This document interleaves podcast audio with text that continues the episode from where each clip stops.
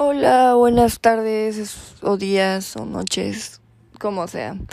Espero que estén muy bien y yo soy Andrea, Andrea Leticia, eh, soy del grupo de tercero A, de Colegio Anglo Español. Em, y pues nada, comencemos con este título llamado Amor Odio. Comencemos.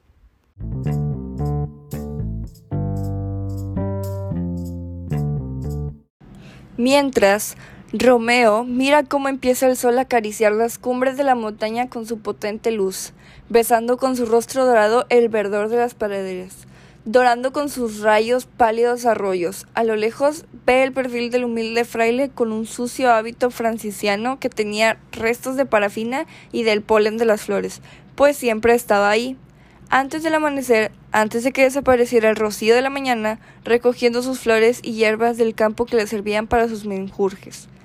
¡Ah! Miren quién viene ahí, dijo el fraile cuando levantó la vista y pudo ver que venía Romeo a paso veloz. Ah, el fiel enamorado, como le decía su confesor mientras esperaba que llegara hasta donde él estaba. Querido Romeo, buenos días. El hecho de que madrugues es señal inequívoca de que traes alguna cosa urgente, ¿verdad? Tal como te veo, parece que no has dormido en tu cama, ¿no es así? le dijo mientras le daba la canasta para que le ayudara a cargar hasta la sacristía del monasterio, donde le preguntó ¿De dónde vienes, Romeo?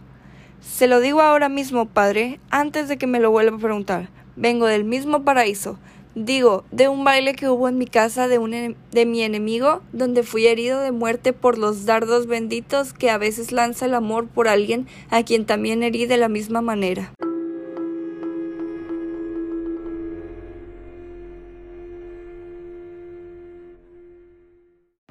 Odio no tengo y, como usted podrá verlo, intercedo por él. No, Romeo, no te entiendo nada. Habla más claro. ¿Qué pasó? Volvió a preguntarle el Fly un poco nervioso. Se lo diré más directo. Estoy perdidamente enamorado de la hermosa hija del rico Capuleto. Y así como mi amor es suyo, también el de ella es mío. Todo esto quedó entre nosotros y ahora solo falta que usted nos una en matrimonio.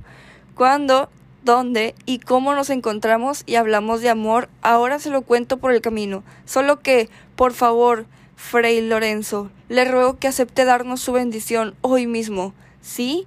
Por favor. Y así, entre estas versiones sorprendentes, como las que hacen los jóvenes cuando están enamorados y quieren, a como de lugar, lograr sus objetivos, se fueron caminando a paso firme hasta el portón mismo del monasterio. Y Rosalinda, le preguntó a Fray Lorenzo, ¿no que estabas tan enamorado? Por favor, padre, nada que ver con ese amor. La que amo ahora es con toda mi alma, me ofrece a la vez su amor con gracia, cosa que no era así con ninguna otra. ¿Me entiende, padre? Por favor. Sí. Déjame ver. Aunque no eres más que un joven caprichoso, a ver, ven conmigo. Bueno. Y se quedó en silencio por lo que parecía una eternidad. Pensándolo bien. Sí. Te ayudaré, ¿Por qué? Y se volvió a detener otro momento tratando de explicarle por qué aceptaba casarlos.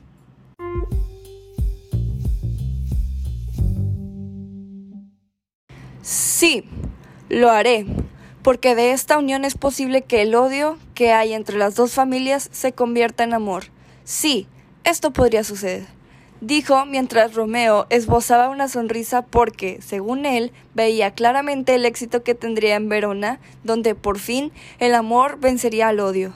Sí, hijo. Listo. Lo haremos esta misma tarde. Una vez que llegaron a la sacristía, convertida en el laboratorio de un buen alquimista, estaba llena de frascos con líquidos en plena ebullición y con unas aguas de colores diferentes que burbujeaban sin cesar. Romeo dejó en el suelo la canasta con las flores y las hierbas y, sin más, le tomó la mano en agradecimiento antes de salir, dando de brincos por el campo como cabrito recién salido del corral.